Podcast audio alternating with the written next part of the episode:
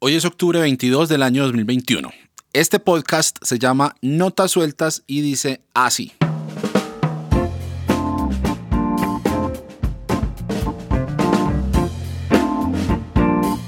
Buenas, este es el episodio 53 de Notas Sueltas y bueno, me emociona mucho haber pasado ese punto de los 50 episodios, que fue como un milestone muy, muy importante para este podcast. Y bueno, espero que estén disfrutando también de la segunda temporada, de las voces invitadas, de los temas que hemos venido conversando por aquí y pues lo que viene, porque todavía faltan como unos 15 o 20 episodios que tengo planeados para la temporada y les cuento que quedan unas charlas bien, bien, bien interesantes. Muchas gracias por el apoyo, por las conversaciones, por escribirme, por contarme que escuchan el podcast y sobre todo pues que esto les sirve para algo.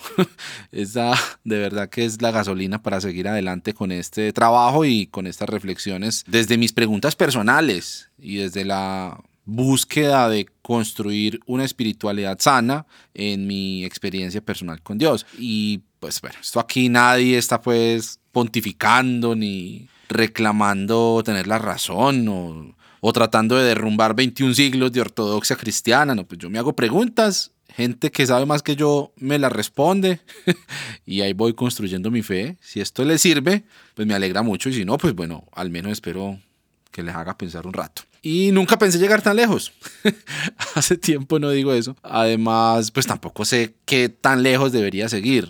Pues yo la verdad no creo que las preguntas me vayan a acabar, pero no soy tan fan de los proyectos vitalicios. Yo creo que hay como que dejar que las cosas pasen como deben pasar y que se agoten cuando se deben agotar. Y justo hoy, en el episodio eh, que van a escuchar, voy a hablar del peligro de querer perpetuar cosas que ya no tienen mucho más para dar. Entonces, aquí en confianza, que no salga de nosotros, quiero decirles que se me estado ocurriendo como una manera de ir cerrando el ciclo con este podcast, eh, al menos pues con nota suelta, ¿cierto? Tal vez llevarlo una temporada más, así como a lo Tarantino, pues que dijo desde el principio voy a hacer 10 películas y no más. Entonces, tal vez como dejar que el podcast ya agarre la bajada y que termine con bombos y platillos. Eh, Vamos a ver qué decido, pero pues les adelanto que estoy pensando eso. Me cuentan qué les parece también, escucho sugerencias.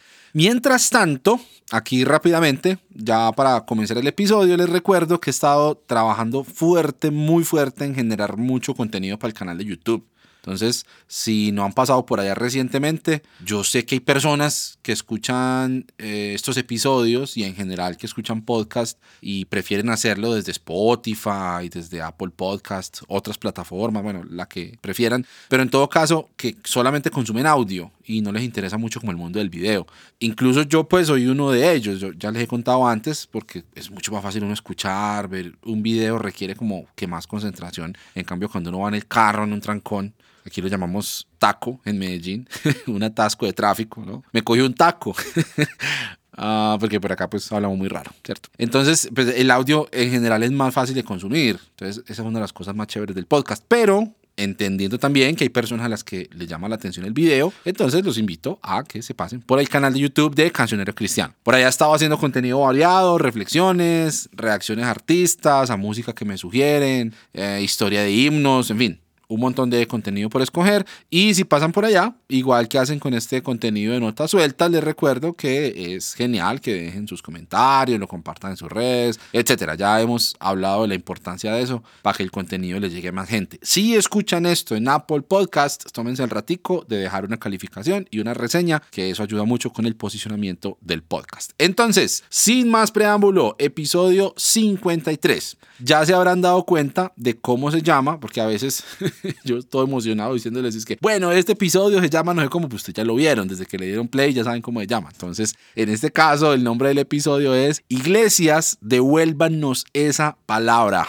y quiero hablar de un par de cosas en este episodio. La primera es sobre ese problema de resignificar conceptos que están asociados a las iglesias, ¿sí? a organizaciones religiosas que se han apoderado históricamente del mensaje del Evangelio, pero que en la práctica, según mi opinión, van pues como en otra dirección, claramente. Eh, bueno, y la otra cosa a la que quiero llegar al final de este episodio es a cómo podemos vivir la iglesia, aún para quienes no quisiéramos volver a pisar un edificio de esos, al menos por el momento. Y con eso pues también quiero cerrar ya unas reflexiones acerca del papel de la iglesia en la vida cristiana que empecé hace un tiempo. Este sería el tercer episodio sobre ese tema y pues yo creo que ya será el último porque la verdad no me queda mucho más por decir al respecto. Los otros dos episodios, por si quieren devolverse y escuchar la trilogía completa de eclesiología en notas sueltas, son el episodio 14, ¿para qué sirve la iglesia? Y el episodio 28, y si reimaginamos la iglesia. Entonces, con este episodio de hoy, iglesia, devuélvanos esa palabra. Ese es el combo de eclesiología del cancionero cristiano.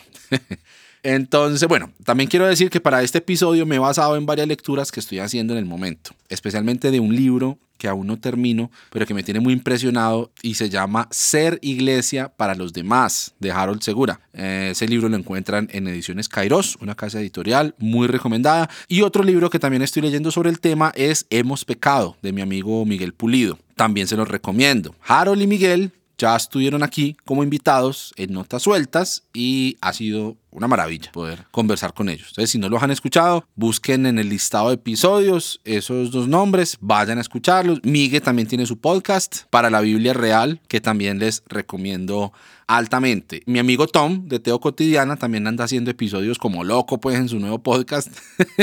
y en un par de ellos ha tocado el tema de la iglesia, especialmente uno que no me acuerdo ahorita cómo se llama, creo que es salir de la Matrix, algo así. Está genial. En todo caso, ahí les dejo los links en las notas del episodio de todo esto que estoy diciendo, no se preocupen. Entonces, allá van, cuando terminen de escuchar y pueden escuchar y leer todo ese contenido. Y así, he estado pensando mucho en el asunto, conversando con amigos, con amigas, desde la teología, la pastoral, desde la experiencia de vida, eh, leyendo, escuchando podcasts y pensando, pensando un montón, pensando mucho en oración, que para mí también es pensar, básicamente. Y ya notaron pues también que esta segunda temporada le he estado preguntando a la gente que invito acerca de esto, ¿cierto? Casi que es como la última pregunta que les hago siempre a los invitados y a las invitadas, ¿qué es lo que hace que valga la pena estar en una iglesia? Y con eso que me van respondiendo y con sus historias de vida, por ahí voy más o menos armando lo que creo que puede ser mi propuesta de vida desde la espiritualidad para vivir en comunidad para mí. Arranquemos por ahí entonces. ¿En qué consiste ser iglesia?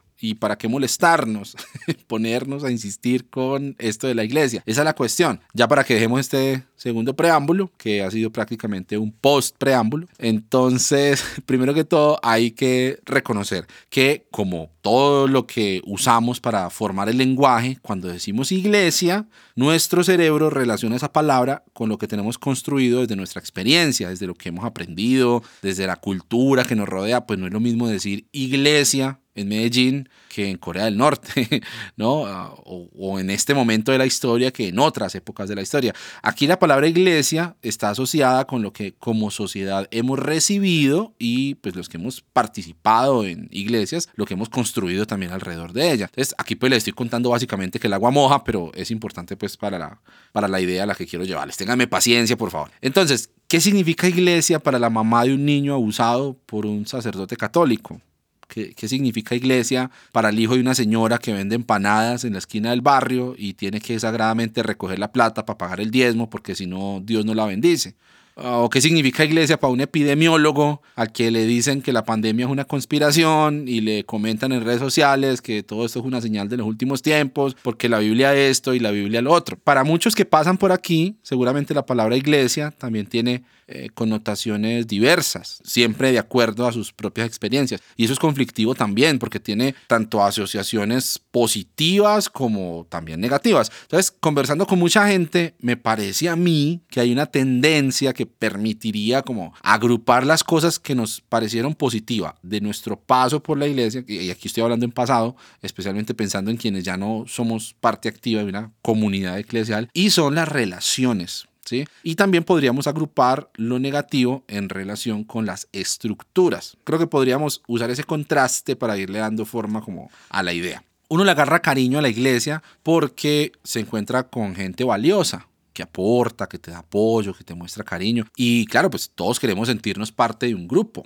Eso tal vez es lo que hizo que la humanidad sea lo que es ahora, para bien y para mal. Y esa tensión que existe todo el tiempo entre el individuo, la sociedad, lo personal y lo colectivo. Definir el papel de cada uno de estos ámbitos en los que nos movemos, pues prácticamente es la historia de la filosofía y de la política y de la economía. Entonces, cuando llegas a un grupo, en este caso una iglesia, donde encuentras líderes carismáticos, gente que te sonríe, un discurso acogedor, te dan la bienvenida y, y luego empiezas como a conocer gente que empatiza contigo, que te escucha, que te ofrece amistad, eso es bien lindo. Eso sí, hay que decirlo, en esto de las relaciones también hay situaciones en las que esta simpatía pues obedece más a una estrategia evangelística que a otra cosa. Pero bueno, en últimas, cuando se forjan relaciones sinceras con gente valiosa, eso hace parte del crecimiento espiritual de uno y se incorpora también a su forma de ser. Entonces termina uno por imitación uh, o por influencia, por cercanía, por lo que sea, termina uno identificándose cada vez más con ese grupo. Por otro lado, las estructuras en los ambientes religiosos son muy complicadas. Muchas están diseñadas como estructuras que oprimen, no necesariamente es una opresión intencional, o sea, digo, no, no es que se sentaron pues en una sala de juntas a decir, bueno, ¿cómo vamos pues a, hacerle la vida imposible a esta gente? No, pero pues, pues, pareciera que sí a veces, pero no. Y en últimas, estructuras rígidas que muchas veces no permiten la diferencia, sino que al contrario eh, estimulan como un pensamiento homogéneo en una sola dirección, dentro de las márgenes de la organización, de su teología, de sus planteamientos doctrinales, de su manera de ver el mundo y de hacer las cosas. Entonces, cuando hay personas que cuestionan, eh, algunos somos así, y que necesitan algo un poco más eh, flexible para avanzar en sus procesos, pues la estructura se vuelve una jaula, como, como una camisa de fuerza. Y pues al final la estructura termina importando más que las personas. Y uno difícilmente le va a ganar a una cosa de esas o ni siquiera pues vaya a ponerse a luchar en su contra. Entonces recoge sus cositas y se va al mundo a gastarse su herencia con rameras.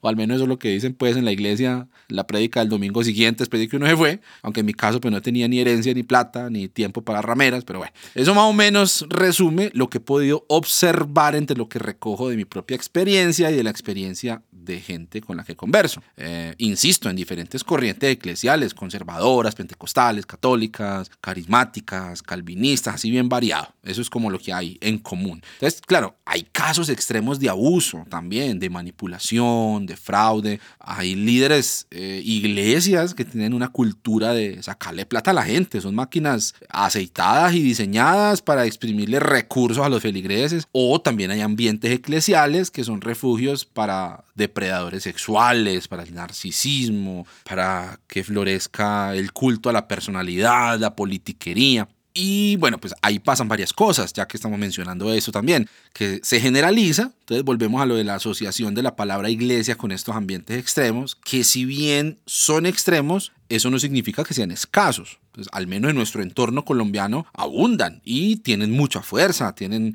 una gran feligresía y muchas voces influyentes que los defiendan. Entonces queda más bien como complicado desvincular la idea de iglesia de ese imaginario. Lo otro es que las voces de defensa, cuando uno plantea estos problemas o cuando alguna víctima le da pues por... Eh, denunciar estos casos extremos de abuso y, alzar la voz en contra de la opresión. Entonces, la respuesta es decir, ah, pero es que en mi iglesia no somos así.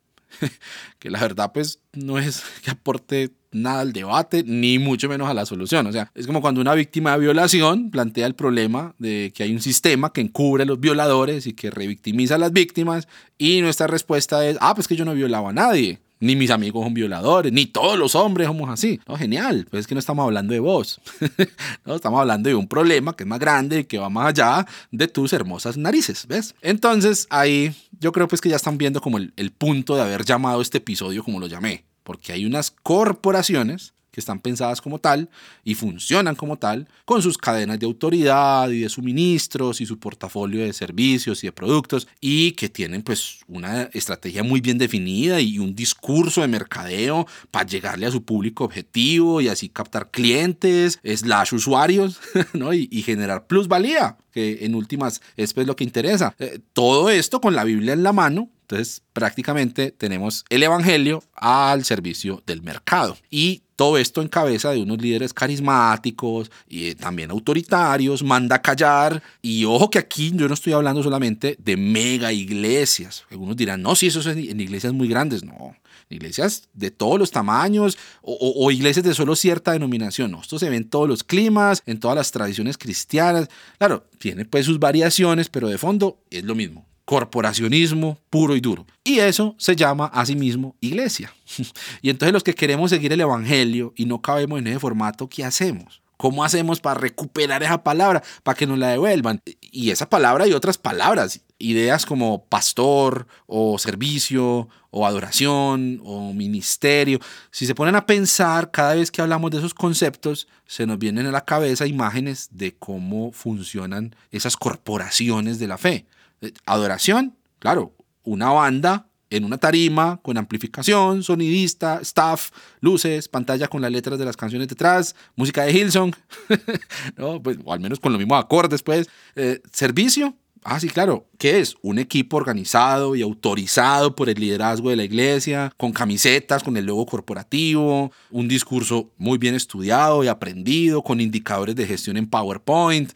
Pastor, ¿Qué es un pastor? Ah, no, es el CEO de la iglesia, ¿sí? el presidente de esa corporación, claro está, el representante de Dios en la tierra, el protagonista de nuestra nueva versión del Salmo 23 que dice, el pastor es mi Señor.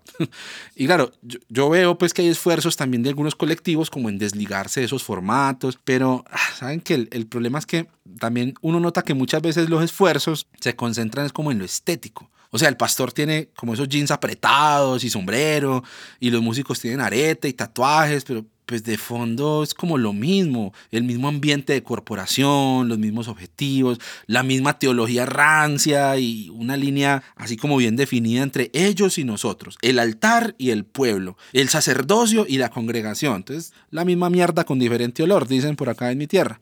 Y aquí, pues claro, el mensaje aquí no es vamos a demoler las iglesias, por más pues que yo lo disfrutaría, la verdad, si me invitan, pero poniendo como el cerebro pues al timón, es claro que el problema no está en que haya un edificio al que la gente vaya los domingos. No, el asunto está en que la iglesia sea solamente eso.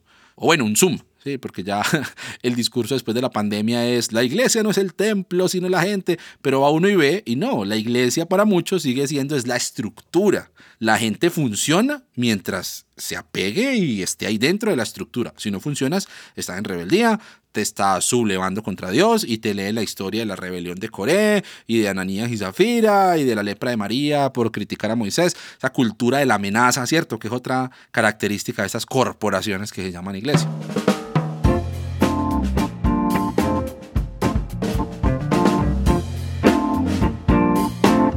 Hacer una pausa para recordarles que Notas Sueltas es un podcast del cancionero cristiano. Si quieren conocer más sobre estos dos proyectos pueden ir a buscar la página web www.cancionerocristiano.com y allá van a encontrar no solamente un montón de contenido, sino también los enlaces para todas las redes sociales en las que se encuentra este proyecto. Si les está gustando este episodio y si disfrutan de este podcast, pues sería bueno que se lo recomienden a otros, a sus amigos, a sus conocidos, a la gente de su antigua iglesia.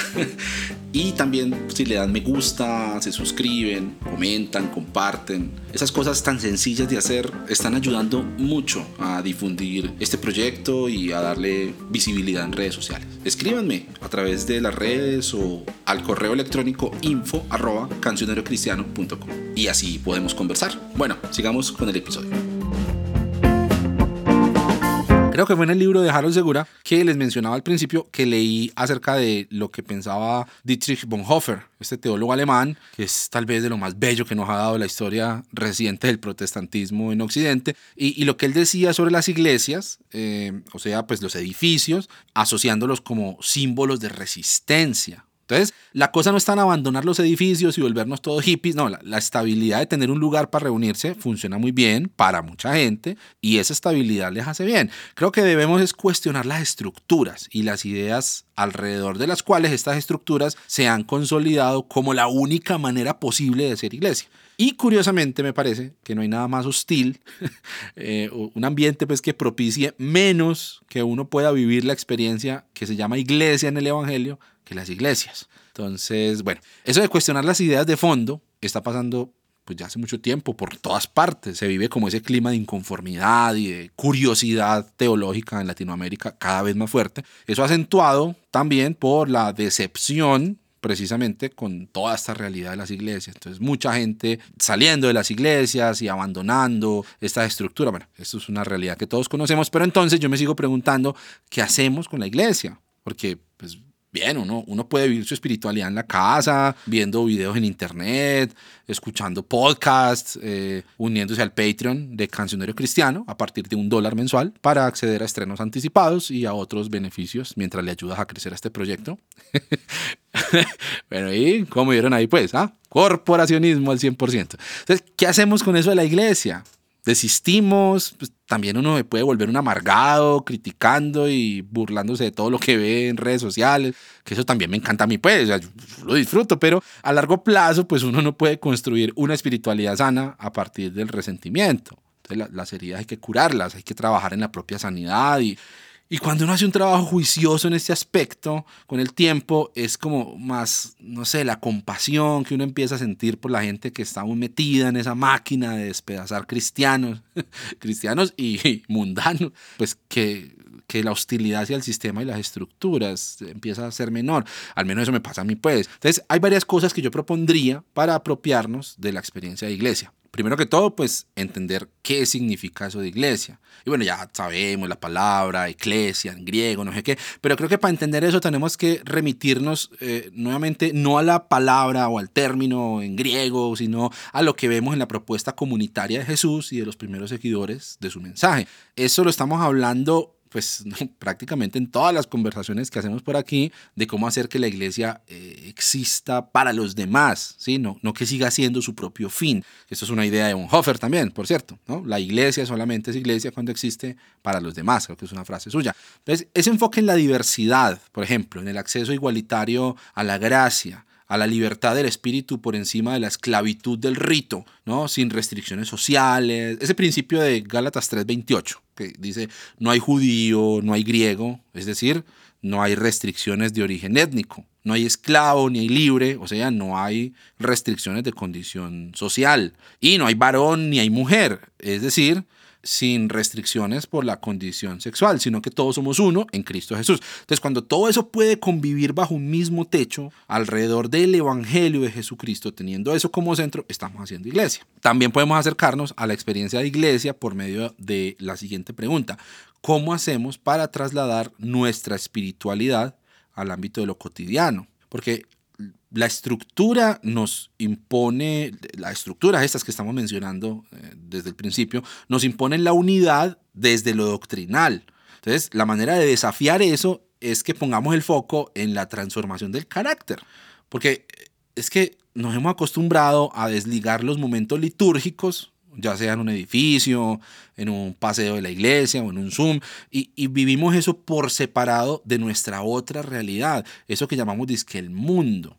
¿no? Que, aquí dicho sea de paso, es otro concepto que, que, deberíamos resignificar. Pero entonces siempre está como eso, allá afuera es una realidad, acá adentro, en la presencia de Dios, cuando Dios se mueve en medio de la alabanza, es otra cosa. Pero noten que la vivencia comunitaria, las experiencias que nos han llegado por medio de los escritos del Nuevo Testamento, desembocan en una vida distinta, en una sociedad distinta. ¿sí? Esto se puede ver, por ejemplo, en las cartas paulinas que entonces Pablo agarraba pues y hacía todo un desarrollo argumental, presentaba sus ideas, eh, las sustentaba también en su conocimiento de las escrituras, claro está, las escrituras judías, y proponía doctrina, bueno, todo eso, pero al final todo se centraba en cómo traducir eso a la vida de la gente, cómo aterrizarlo a su realidad. Entonces empezaba a decir, bueno, los esclavos hagan esto, los amos sean así, a los esposos les aconsejo esto, a las esposas les recomiendo tal cosa, a los hijos, etc. No podemos quedarnos como colgados del dogma y centrados en quién tiene la razón y quién no, porque en en una vivencia colectiva de la fe, también debería caber eh, la diversidad de pensamiento, ¿no? Eh, yo creo que eso también se puede apreciar en los testimonios de esas comunidades de los primeros siglos del cristianismo. En esos mismos escritos doctrinales, en las cartas, donde aparecen esas tensiones entre, por ejemplo, la teología de Pablo sobre la justificación por fe y la teología de Santiago más desde la praxis, del papel de las obras en la justificación. Y bueno, nosotros desde siglos de distancia después agarramos eso y lo redondeamos. ¿sí? Entonces los protestantes le damos más énfasis a la fe, los católicos más énfasis a las obras, pero se ve que, que eso fue un tema de tensión entre esas comunidades originales. Además, sin contar pues que quién nos dice que los que recibieron la carta de Santiago también leyeron Romanos para comparar. pues no. Y ese testimonio de diversidad pues es bien bacano, ¿no? Muy interesante porque entonces vemos que convivía esa diversidad aún dentro del el mismo origen del pensamiento cristiano. Pero entonces a lo que iba es a que por encima de la divergencia de ideas eh, está el forjar esa convivencia a partir obviamente de los principios centrales del Evangelio, que son el perdón, la compasión, el amor, el servicio mutuo, porque pues, nadie está pidiendo que ahora en las iglesias todos tienen que ser progresistas o todos tienen que ser feministas o tenemos todos que pensar lo mismo con respecto al aborto, a la eutanasia o al matrimonio igualitario, pues que eso básicamente ha sido lo que se ha propuesto hasta ahora, esa igualdad de pensamiento. Pero si uno es honesto y si quiere vivir ah, alineado con el centro del Evangelio, con la razón de ser de la iglesia, pues hay cosas que no va a hacer. independientemente de su postura, por ejemplo, hacer sentir como un zapato al que piense diferente. Entonces, así podemos vivenciar la iglesia, aprendiendo a convivir con esa diversidad de pensamiento y a no resolver las cosas a punta de versículos, pues, porque al fin y al cabo, al fin y al cabo siempre hay versículos que sirven para sustentar un argumento y para sustentar todo lo contrario. Entonces, más bien aprender a construir desde la pluralidad, desde el amor, desde el respeto. Bueno, ¿y qué tal el papel de la iglesia en la sociedad? Porque una manera en la que vivimos lo que significa ser iglesia es modelando los valores del Evangelio en medio de nuestra sociedad pues nuestra influencia cultural en la actualidad, además de los productos audiovisuales, la música cristiana, libros y demás, va, más por la línea de oponernos como a ciertas legislaciones sobre temas sensibles. Entonces hacemos presencia como iglesia manifestándonos frente a los derechos de la comunidad LGBT más o como el aborto o como la legislación del consumo de drogas, de estupefacientes o claro, contra el avance peligrosísimo del socialismo en América Latina.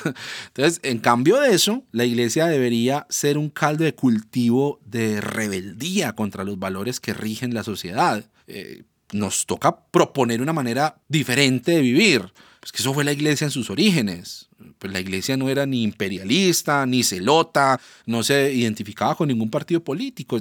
La iglesia era una alternativa contra los valores del imperio, eso sí, un contrapoder, no desde la militancia o desde las altas esferas, mucho menos, sino desde la vida normal de la gente. Entonces, en el mercado, en las casas, en las relaciones de familia, en todas partes, se debía notar algo diferente. Esta, esta gente vive diferente, claro, eso es raro, es sospechoso, pero en todo caso es diferente. No porque están mandando al infierno a todo el mundo, pues mirándolos con aire de superioridad moral y metiéndoles la Biblia por entre los ojos.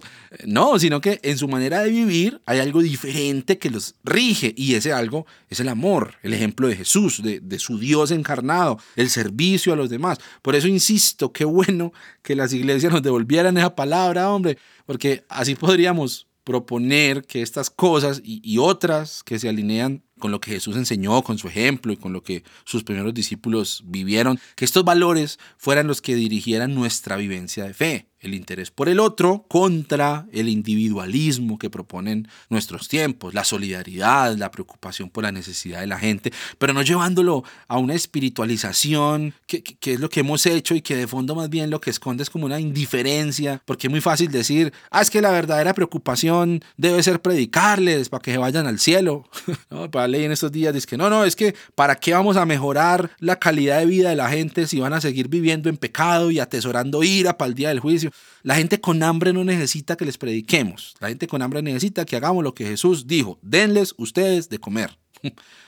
Que podamos, claro, proponer colectivamente también soluciones de fondo para esas necesidades reales de nuestras comunidades, de toda la gente que tenemos alrededor, de sus dolores, de sus preocupaciones. Abandonar también como ese enfoque en el proselitismo. ¿no? te traigo un mercado para que vayas a mi iglesia. No, más bien, porque somos la iglesia, cuéntanos en qué te podemos ayudar y pues también que vivamos esas experiencias de espiritualidad, eh, cantar, juntarnos a hablar sobre la Biblia, hacer oración, eh, lo que quieran y lo que estemos acostumbrados desde nuestra tradición. En edificios, sí, claro, con un logo de una denominación afuera o, con púlpito o sin púlpito, como quieran, con, con unos banquitos altos de madera que son como lo último pues para predicadores ahorita, ¿no? Eh, de manera espontánea en la casa de un amigo también, en una sala de Zoom, eso no importa. Lo importante es que lo que hagamos y lo que vivamos colectivamente sea en ese espíritu de vivir y de compartir la gracia, de apoyarnos, de acompañarnos en el caminar con Jesús. Que cada uno y que cada una vivirá diferente, pero que cada uno y que cada una puede contarles a los demás para enriquecerles su propia experiencia. No es una actitud de juicio, ¿sí? No, no, ah, como de, bueno, díganos pues y nosotros decimos si sí está bien hecho o no, sino de construirnos mutuamente en relaciones horizontales, que esto es clave, donde todos nos miremos cara a cara como somos, sin miedo, sin aparentar lo que no somos. esos organigramas, esas estructuras piramidales de las iglesias no son la iglesia.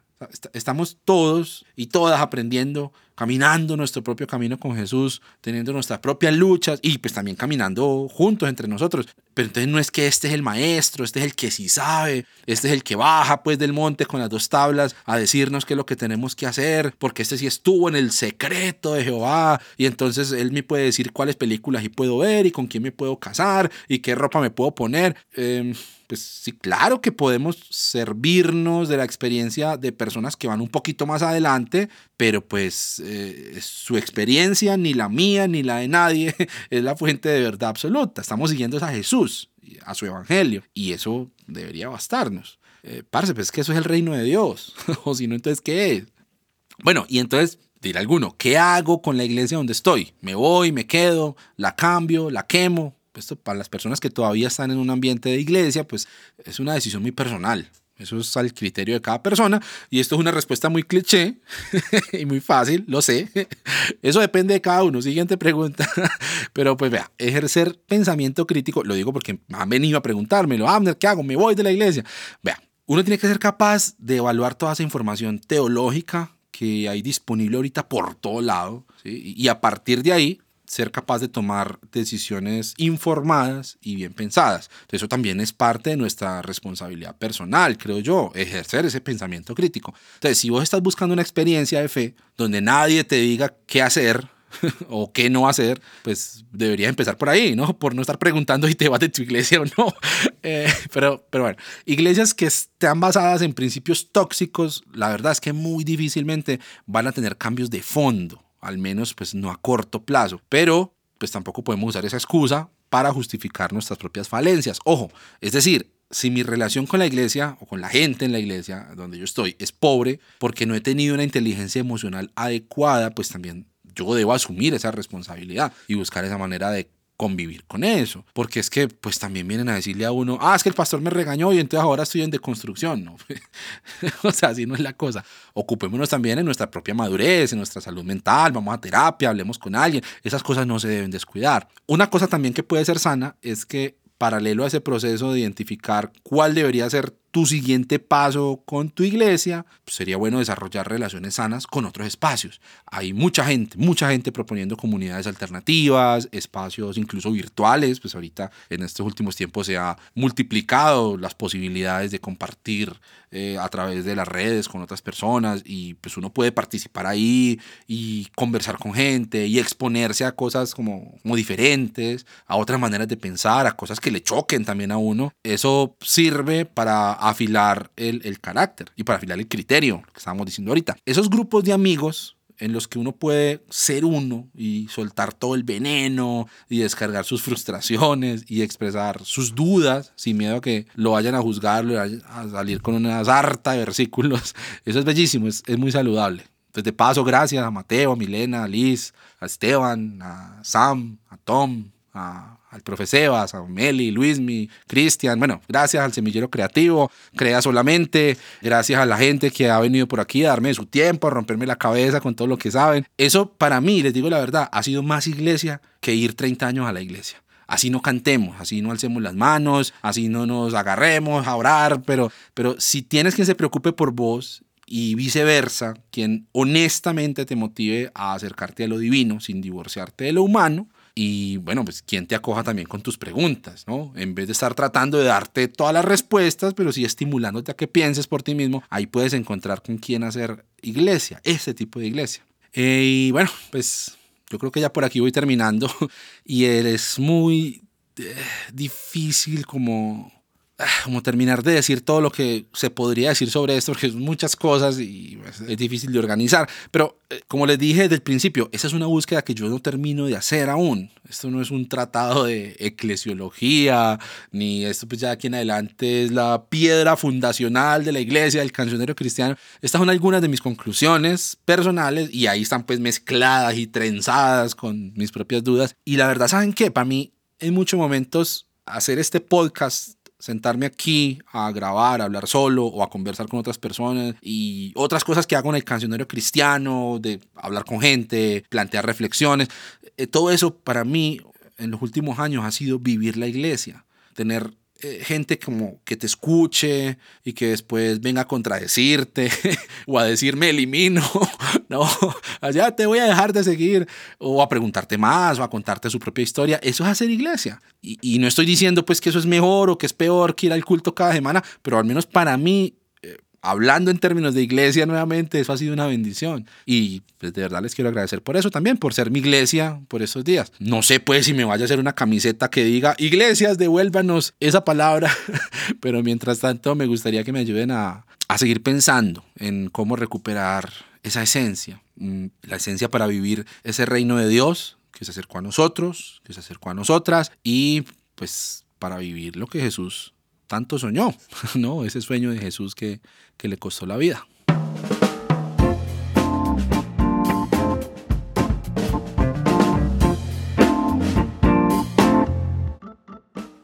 Muchas gracias por unirse a la conversación en Notas Sueltas. Recuerden que si quieren conocer más sobre este proyecto y sobre todo el contenido que tiene Cancionero Cristiano, pueden ir a la página web www.cancionerocristiano.com. Y también recuerden que le ayudan mucho a este proyecto si le dan me gusta, se suscriben, comentan, comparten este contenido. Son cosas muy sencillas pero que le ayudan a dar visibilidad a este proyecto y que llegue a más gente. Mi nombre es Abner Trejo, les envío un saludo desde Medellín, Colombia y los espero en el próximo episodio.